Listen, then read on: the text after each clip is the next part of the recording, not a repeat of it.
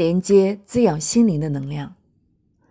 在我们寻找内在生命的过程中，面对我们的缺失和匮乏，就如同面对一个个黑洞。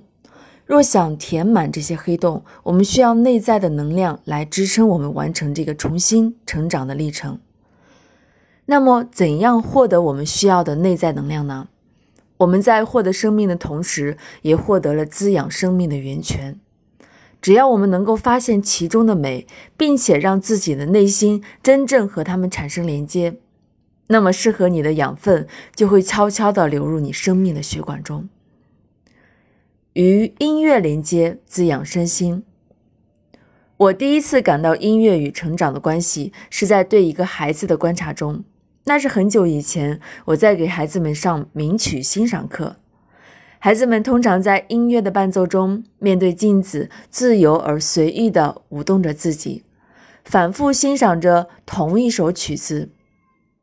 课程结束后，一个不到三岁的孩子没有离开。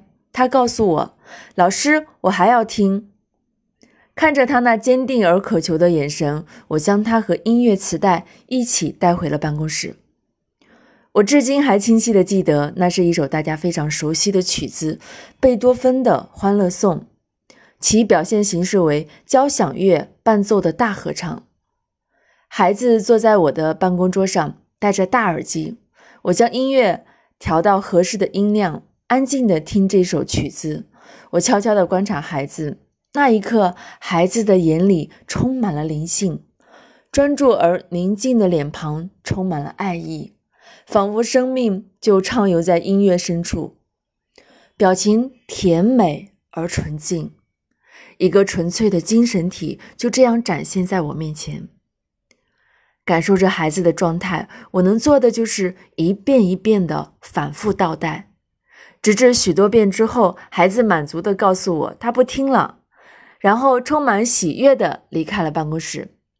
那之前，我只知道反复是孩子的智力体操，但那天我深深地明白，孩子在用音乐滋养自己内在那个充满灵性的自己。